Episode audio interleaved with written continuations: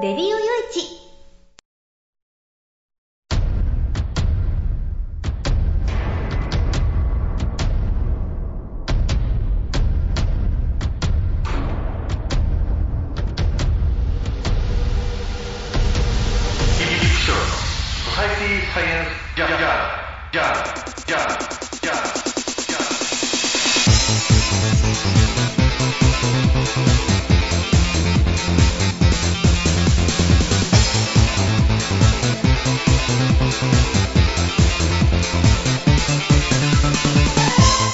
皆さんハローじゃ。ご機嫌いかがですか、えー、ソサイティサイエンスジャーナル第538回ということなんですけれどね、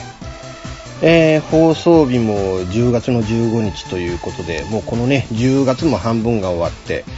一気にねこう気温が変わりましたね、えー、もうあの秋の気候なのかなっていういや、むしろもうね、その、秋が来たなっていうんじゃなくて、もう冬の入り口へ来ちゃったなっていうぐらいに一気に。でもそのね、直前、直前なんて、30度あったんですからね。あの、ひどいところなんかね。30度近く大体あったのが一気に14度、15度っていう、そのね、摂氏で言うと半分までしか上がらなくなったっていうのが、なんかこう、今年ってこのね、この気候の変動の激しさっていうのがちょっと怖いですよね。僕なんかも本当ね、こう喘息持ってるんでね、こうこういうのって一番弱いんですよ。えー、いわゆるなんですかね、あの、寒暖差アレルギーなんていうのがあるみたいでね。だからこの寒暖差によっていきなりこう、そのね、気管支がギューッとこう狭くなっちゃって、まあ、寒い空気を、冷たい空気をこう肺に入れないようにしようっていう自己防衛反応なのかもわかんないですけどね。けどこれで、一気にまたこれで喘息を起こしたりね、風邪ひいたり長引いて、また1回やると僕は2ヶ月かかるんでね、治るのにね。これも去年から今年にかけて何ヶ月これでね、あの、5本5本と言ってたかっていう、えー、いう感じなんですけれどね。だから本当ね、あのあんまり、うん、こう、良くないんですよ、こういう気候ってね。正直体が辛かったりするんですけれども、同じような症状を起こしてね、辛い思いされている方もちょちょこちょこツイッターで拝見したりとか、あとね、うん、あの、そう以外の病気でもね、えこういう寒い日、暑い日、こう、気温が定まってないと、なかなかね、えー、病状がも、ね、なんか持っておられると悪化したりとかえ、中にはね、えー、本当、残念な結果に終わるような方もいるので、くれぐれもくれぐれも皆さんね、ちょっとご用心なさって、ぬくくなさってね、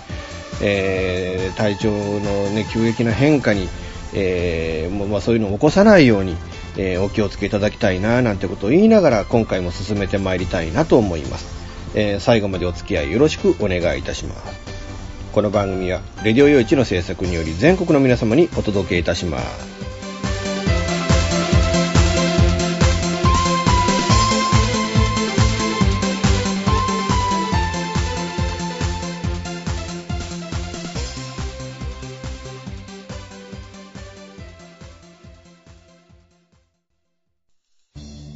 FM 玉川をキーステーションに全国ネットでお送りする FM ミッドナイトハイウェイサタデースペシャルマイフレンド様のハイパーウィークエンドでは身の回りの出来事や1週間のニュースの中から話題を拾って毎週1時間お送りしております。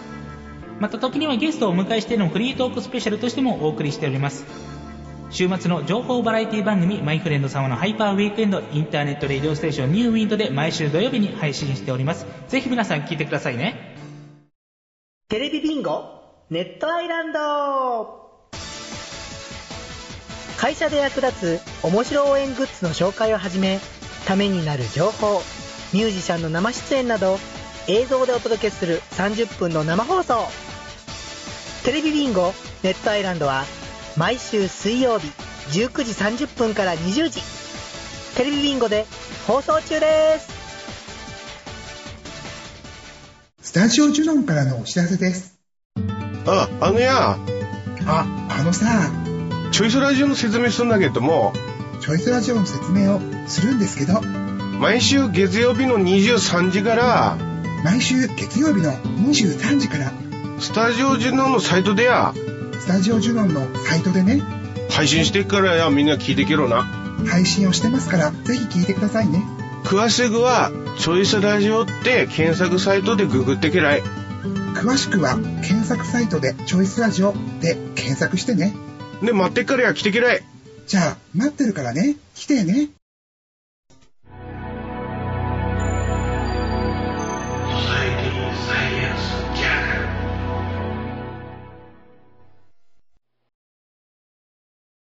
あのーちょっとショックだったのは、その神戸製鋼というね、企業で、うん、なんか大規模ななんかデータ改ざんがあったと。要はその、各製品の性能を、まあ、ちゃんとこのね、実基準なり何なりがこう、満たしているのか、あるいは、うん、その製品、最終的な出来上がった製品に対して、えその強度がちゃんと保たれているのかっていうね、そういうデータを、まあ、検査をするものなんだそうですけれども、それがどうも、うん、あの、基準を満たしてない、えーものがいくつもあって、で、それに対して、うん、基準を満たしているようにデータを改ざんして出荷をしていたということでね、あの、僕正直神戸製鋼っていう企業はまあ、あの、どっちかっていうと好きな企業だっただけにね、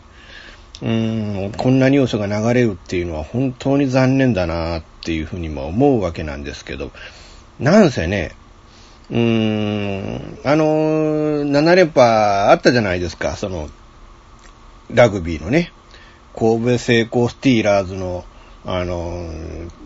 もうものすごい大躍進した大八木さんだとか平尾さんだとか、あのあたりがずっともうね、その、大学ラグビーで大活躍をした人たちがみんなこう、神戸製鋼に集まっちゃって、で、もう日本一のチームになって何年もそれが続いたっていうね。うん、それが本当にね、うん、あの、素晴らしいチームだったから、うんそのイメージで神戸製鋼っていい、いい会社なんだって僕ら勝手に思ってたんですよね。まあ別に何の、あの、直接的に何のね、あれもないです。神戸製鋼の製品だと思って買ったものなんて何一つないし、うん、そもそも神戸に住んでないし、みたいなね。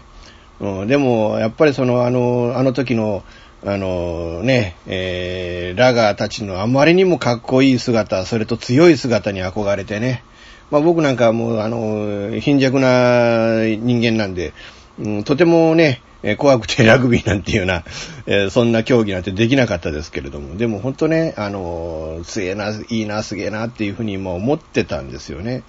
で、神戸製鋼の時代じゃなくなって、なんとなくラグビー見てても面白くなくなっちゃって、で、結局、今はもうね、テレビでやっててもほとんどラグビーの中継見なくなったっていうか、まあ、ほぼ休みなしに仕事をしてるんで、土日もね、休みなしに仕事をしてるんで、そもそもそういうラグビーの中継、生放送やってるような時間帯っていうのはもう僕はもう、あのテレビを見るようなことがないって。しかもこの仕事部屋、今ここもね、仕事部屋でお話ししてますけれども、仕事部屋にテレビがないんで、もうラグビーの中継も何もそんなの見れないっていうね、まあそんな状況になっちゃってるわけなんですけれども、そんな神戸製鋼っていう企業が、ねえ、で、しかもそのね、データが改ざんされた、もうわけわからないそういう状況のものが、出荷先が500社を超えるっていうね。ね、あのーそれをね、えー入荷させて、まあ、仕入れて、えーなんか製品を使ったっていうのが、その各社一つじゃないでしょうからね。うん、あの、そら、ものによったら、ね、その一つの製、あの、部品から100も200もの製品が、ね、いろんな種類の製品が作られている可能性だってあるし、うん、その数だって膨大なものになっていくんでしょうからね。ということはもう回り回ってどこかの部品に使われてて僕らが今使ってるものの何かに、うん、入ってるかもしれないわけじゃないですか。場合によったら車、今乗ってる車にそういうものが使われてる可能性だってあるわけだし、うん、そうそう考えると怖いですよね、これだけのことになっちゃったっていうのはね。うーん、まあ、あの、不正が疑われる製品っていうのは、アルミと銅。えー、で、まあ、あの、これまでね、あの、いろいろと、まあ、あの、発表されてたものから、こう、調べれば調べるほど新たにこれもこれもこれもっていうことになってるっていうことでね。うーん、もうあの、一番大きいとこで言うと、ゼネラルモータースなど海外の大きなところにも、あの、流れていってた。えー、まあ当然このね、えー、品物、その製品を納品したその企業から損害賠償を求められる可能性もあるだろうと。えー、いうことで、まあ、あの、会社側は安全性の検証を終えた段階での身体を含め経営判断をすると、経営責任の判断をすると。いうことなんですよね。で、具体的にこの製品の中にこれが入ってるんですよっていうところまでは、ちょっと神戸製鋼側はこの記者会見では明らかにはしていないということなんですよね。まあ、あの、追跡の仕様がある製品とない製品なんかもあるっていうことなのかもわからないですよね。ねまあ、鉄鋼製品、機械製品では不正は見つかってないっていうのが、まあ、あれですけど、でも、まあまあ、アルミやなんか銅とか、まあそういう完全な部品製品でそういうものが起こっているっていうことなんでしょうね。で、今後、まあ2週間以内に安全性の検証を行って、えー、今後1ヶ月以内に、えー、原因と、えー、対策を、ね、こういうふうな対策を取りますよっていうのを発表すると。えー、この川崎社長は、神戸製鋼の信頼はゼロに落ちた、信頼回復に努めたいと語っていると、えー、いうことなんですけれどね。うーん、もうこれね、本当日本の製造業全体の信頼に関わる問題で誠に神田、重く受け止めているというふうに、えー、経済産業省側は言っていると。いうことで、えー、これ、神戸製鋼、去年もステンレス製品で、こう、なんかこういうデータ改ざん事件が起きてたんですよね。うん、で、まあ、早く原因究明、再発防止策を策定したいということなんですけれども、あのー、神戸製鋼としては、あこうね、えー、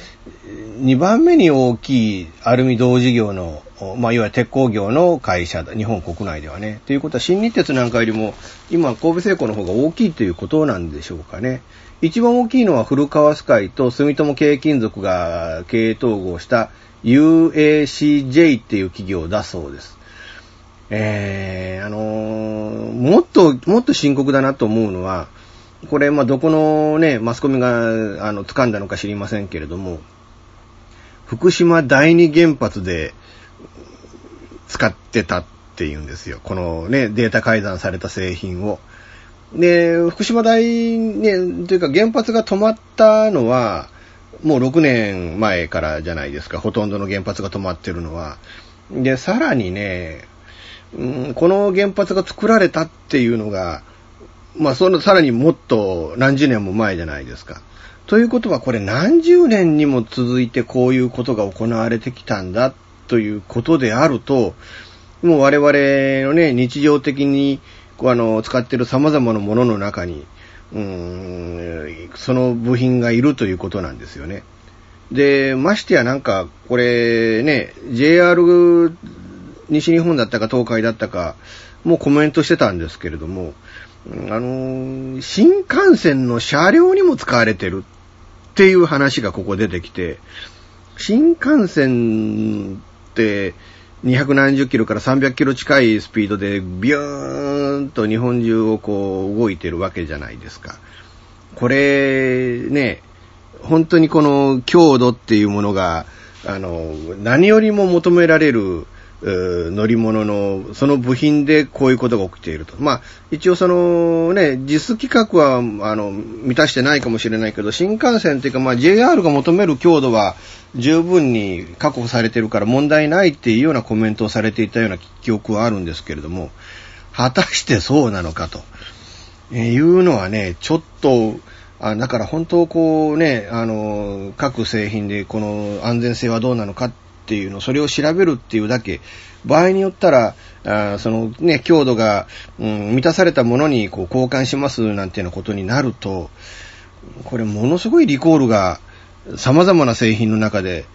発生する可能性もあるわけで、かなりのこれね、あの、損失になるんじゃないかな。神戸製鋼大丈夫かなっていうふうに、まあ思うわけなんですけれどね。ととにかくその、えー自分たちが作ってるものっていうのが、その、日本中の人々の命を預かってるものなんかもあるんだっていうことはね、ちょっとあの、こうこういう、これ神戸製鋼に限らずこういう企業の方々には、あの、本当、あの、強く心にこうね、留めておいていただきたいなぁと、えー僕は思うんですけれども、いかがでしょうかね。一応も本当ね、あの、企業としては僕は大好きな企業だったし、あの、JR でね、あの、ガタコンガタコンとか新快速乗り継いでいくと、その線路沿いから、あの、神戸製鋼病院っていう結構でっかい病院があるのが見えるんですよ。まあ、もともと神戸製鋼の社員の方々のために作られた、あまあね、えーそういう、まあ、福祉施設的なものということでね、まあ、あのー作った病院なんでしょうけど、今なんか外部にもね、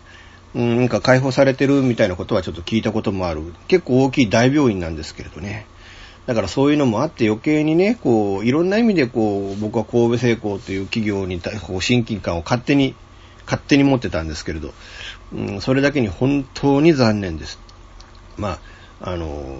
雇用の問題とかね、いろいろそういうのもあるので、あの、本当あの、ユーザーに対してと、それと本当従業員、あとこうね、神戸市っていうこのね、町の活性化の問題とかね、そういうあの、雇用の問題とかそういうものにも多分直結する問題だと思うんで、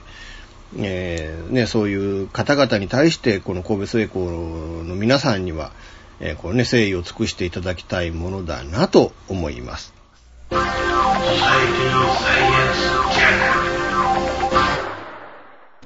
現金でマンションを買うのが夢なんですよ。あ、丸腰だったら一番いいなぁ。そう、まあ、無理だと思う。幸せな家庭を作ること。留学したいんですけど心理学の方を勉強したいなと思っていて、で、あの、マンション建てて一番上に住むっていうのが理想かな。あなたの夢を応援しています。風俗リンクラジオ。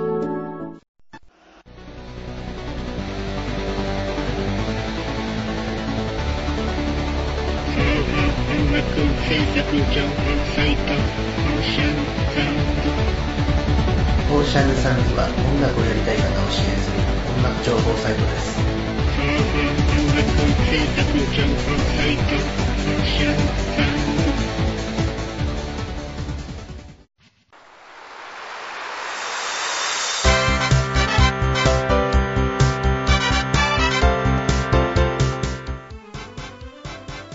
ゆるいお話は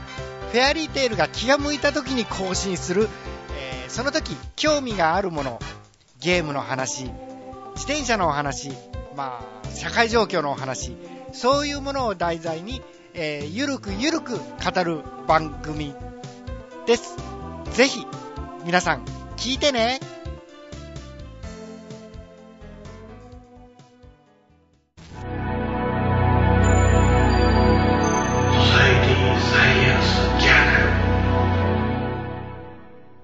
えーこの放送日が2017年の10月の15日。えーお話ししてるのがその前日10月14日の今ちょうど10時30分朝ね、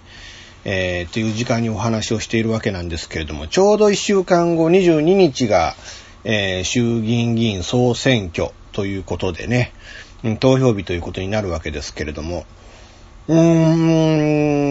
ん、まあ、選挙の話って本当はね、言いたくない面もあるんです。やっぱり微妙な問題でもあるしね。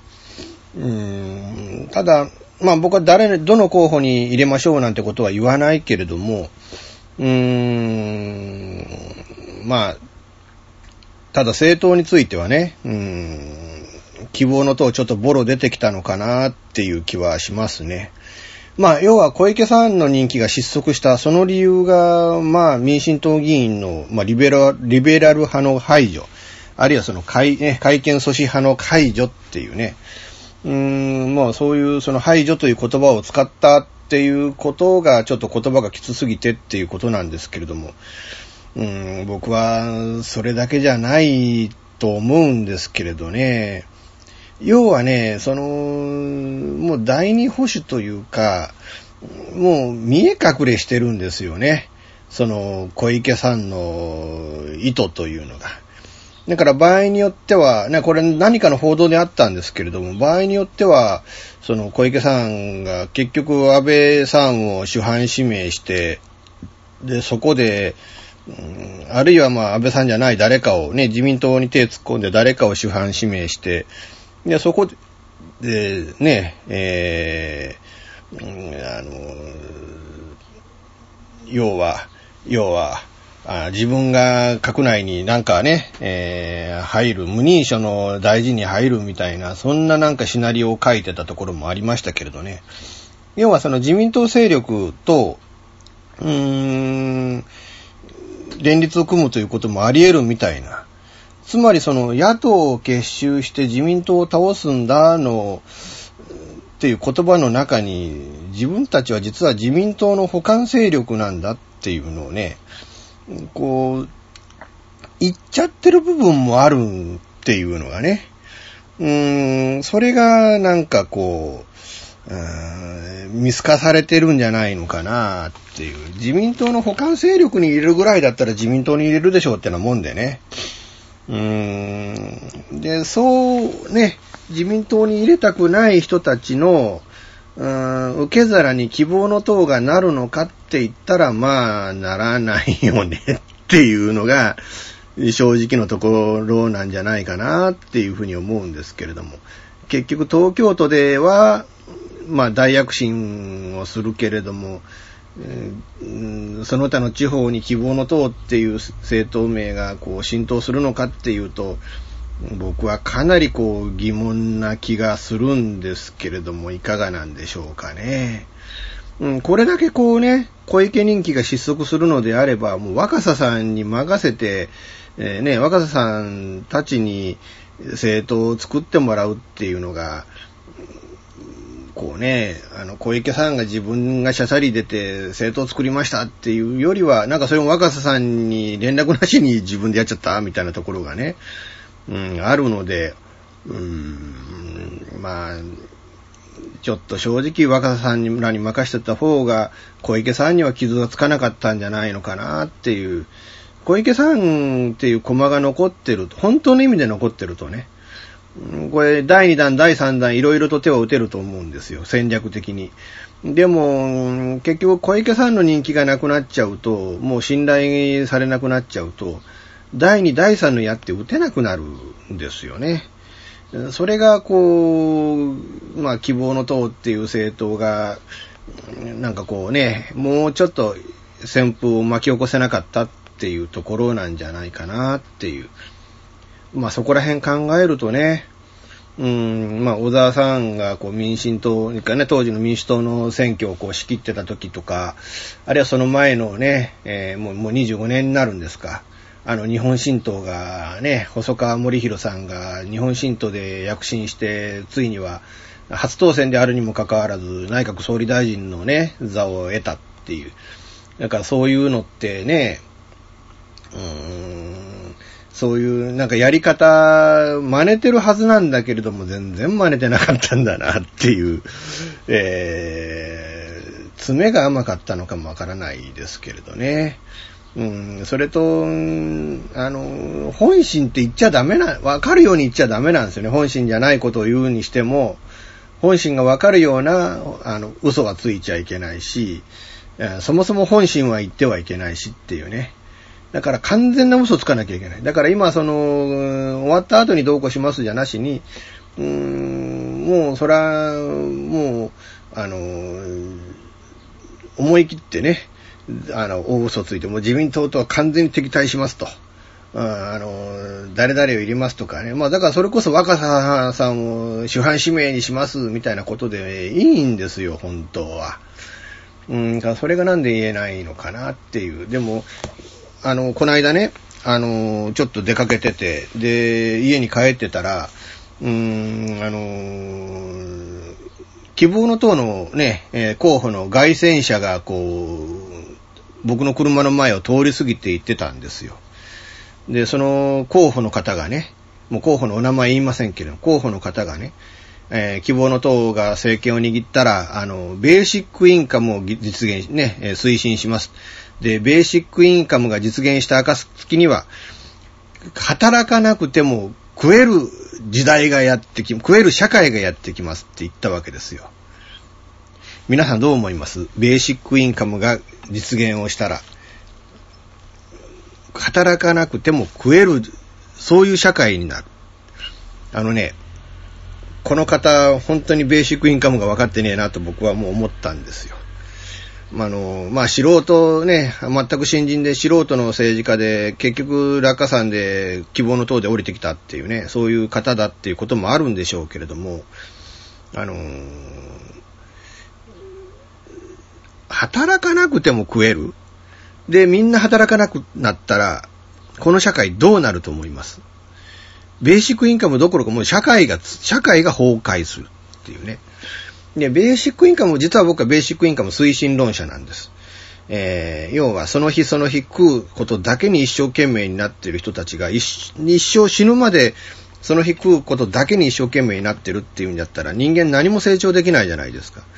だから例えて言うと、あの何か資格を取るとか、えー、何かこれからね、えー、勉強するんだとか、あるいはこう転職してもっと給料のいいところに行くとか、うーん、そういうね、人生の転機になるお金を、なんとかしましょうっていう部分で考えるのが、だからその日、その日その日で暮らしていくっていうことは、だけは、あの、政府が面倒見ましょうと。いや、そうじゃなくて、えー、その自分は、その、より成長していけるところに、あるいはその、ご両親がね、その、ボケてるとか介護しなきゃいけないとか、あれ子供ね、その、なんていうのか、その、大病して、家族が大病してて、うん、で、その分で看病しなきゃいけないんだけれども、でも、こう、あの、働いかなきゃ食えないみたいな。だからそういう部分で生活は最低限面倒見ますから、あの、その介護とか、あるいは看病とかに専念できるような体制を作る、あるいは自分の人生をさらに上に目指すために勉強したりだとか、うん、あの、資格を取ったりだとかっていうこと、あるいは転職のためにいろいろ活動するとか、そういうことのために、うーん、もっと使える余裕のある金を皆さんが持てるようにっていう部分、そういう部分において、ベーシックインカムっていうのは僕はものすごい意味を持つと思うんですよね。でもそうじゃなくて、ただ単に、もう政府が食わしてくれるんだからお前ら仕事しなくてもいいんだぞっていう、そんな社会を呼びかけるっていうのは、僕はね、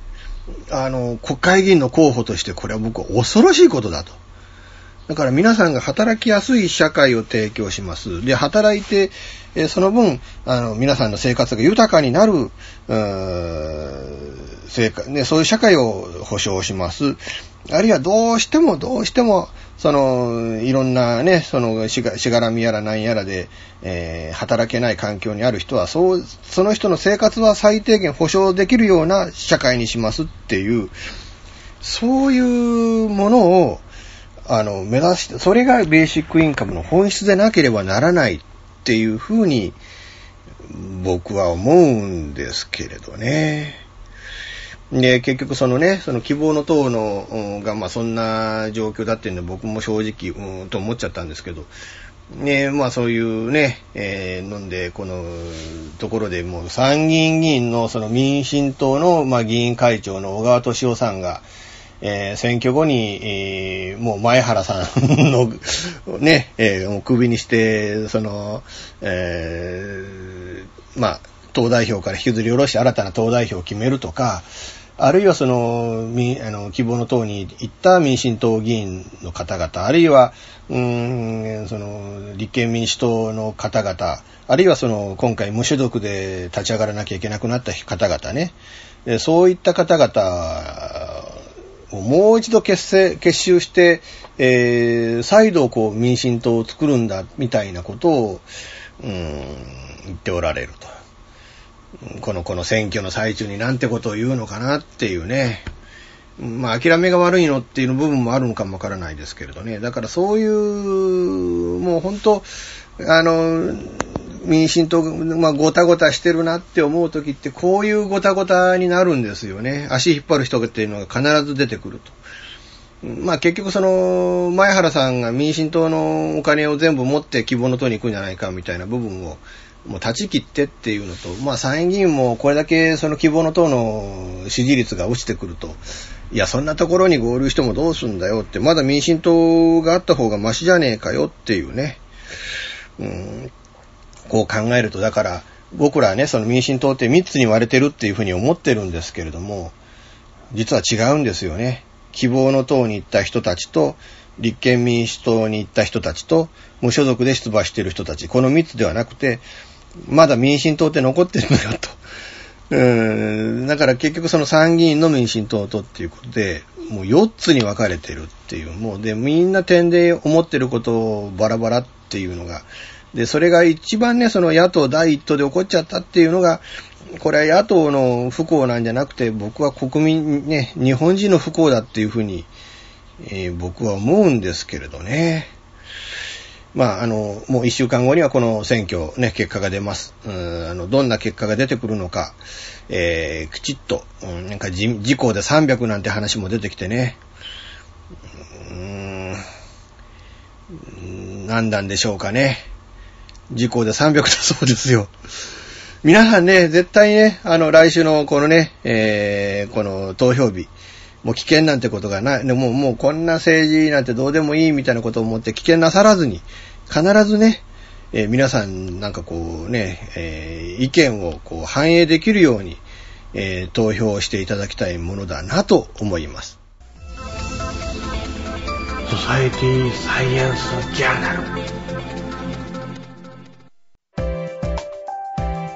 ほぼ毎週金曜日更新しているミスター y のワイワイフライデー。絶好調でお送りしている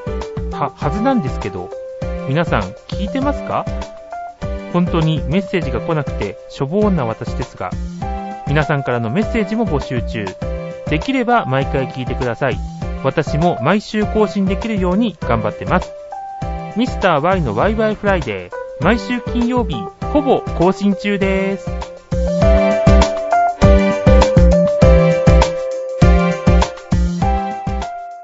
日本の風俗街の代名詞的な存在である東京吉原。江戸時代から続くこの色町はとにかく不思議な場所だ。付近に鉄道駅がない。陸の孤島。周囲は360度住宅街にぐるりと囲まれておりそこに歓楽街があるとは思えないほどである。しかし吉原に足を一歩踏み入れると異世界が広がっている。きらびやかなネオン妖艶な情この街の持つ特別な雰囲気に男は数百年以上も引きつけられてきたのだ。しかしそんな吉原も今変化の時を迎えている。長引く不況若者の風俗離れ行政の対応様々な要因が積み重なり吉原は危機を迎えている。吉原では今何が起きているのか。風俗嬢の本音の吉岡雄一郎が吉原に奥深く潜入。高級店の元ナンバーワンソープ嬢大衆店の店長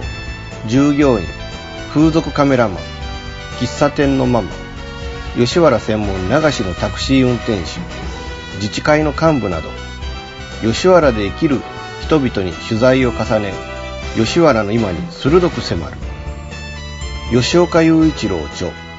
吉原で生きる。税別1500円。サイズ社より。絶賛発売中です。えーとね、えー、このお話ししているのが10月の14日、更新が10月の15日ということで、えー、来週の日曜が、いよいよ衆議院議員の総選挙投票日、先ほども申しましたけれども、まあまあ選挙投票日ということなんですけれども、昨日の13日にね、えー、ちょっと1週間ほど早いんですけど、僕はもう投票に行ってきました。えー、僕はもうね、あのー、必ずその選挙は期日前投票に行って、もうあの、済ませることにしてるんです。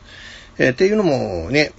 あ、忘れてたとか、もう当日になって、いや、もう行くのめんどくさいってなっちゃわないように、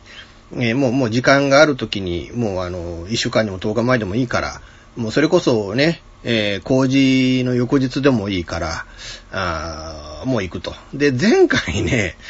前回の総選挙も結構突然だったっていうことで、あのー、確かね、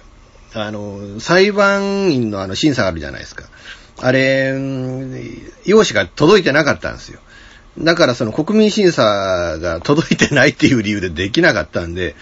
だからあえてちょっと何日か経ってから、えー、伺ってっていうことで、確実にそれもできるようにということでね、えー、行ってきたわけなんですけれども、でも本当ね、あのー、やっぱりね、なんか、あの、こう投票の台見てこうね、あの、で、候補者の名前を見てね、ああ、本当になんかこの今回の選挙は様変わりしちゃったんだなっていうのをこうつくづくね。で、まあだから、えー、比例代表もね、大きい、かメジャーなというか、なんというか、まあ主な政党の中でも今回だから出てない政党もあるわけですよね。民進党なんか出てないわけだし、うん、自由党も出てないんですよね。なんかそういうのを見てね、ほんとなん、なんなんだかな、今回はっていう。で、今までだったら民進とか自由とかっていう、そこさえもなんかこうね、希望からと、無所属からと、あの、立憲民主からとっていうような感じで、本当もう三分余列みたいな感じでね、こう、分かれちゃってるのを見てね、な、なんなんだかなっていう。で、希望、ね、同じ政党の仲間なんですとかってね、言いながら希望の党と立憲民主じゃもう180度、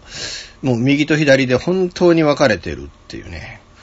で、誰がどう見ても右の小池さんがど真ん中を行くって言ってるし、えー、誰が見ても若干左の枝野さんが、いや、右じゃない、左じゃない、俺たちは前に進むんだって言ってるしっていう。うーん、なんか、なんか変変な、ものの言い方っていうのはそうなんだなと。うん、右じゃ左じゃないど真ん中だっていうのと、ね、右じゃ左左じゃない前向いていくんだっていうのと、本当なんていうのか、なんか本質的には似たようなこと言ってんだけれども、あまあ、言葉って面白いもんだな、使い方によってこういう表現っていうのがなんか違いがあるんだなっていうのをね、うん、もうこうなんかこう実感した、そんな選挙でもあるわけですけれども、でもまあ、あの今回そのね、えー、期日前投票もそれこそあの受付の机が満員になるぐらいに、うん、あの大勢の方が、僕が行った時間帯は大勢の方が来てました。ねえやっぱりこうね、あの、政治に嫌気をさしてる方々も多いと思うんだけれども、でもやっぱりこう注目をね、して、いや今回は行かなきゃいけないんだっていうふうに思ってっていう、うん、そういう方が本当に、あの多いんだと思うんですよね。だから本当ね、皆さんね、絶対に危険しないでいただきたい。1%でも2%でも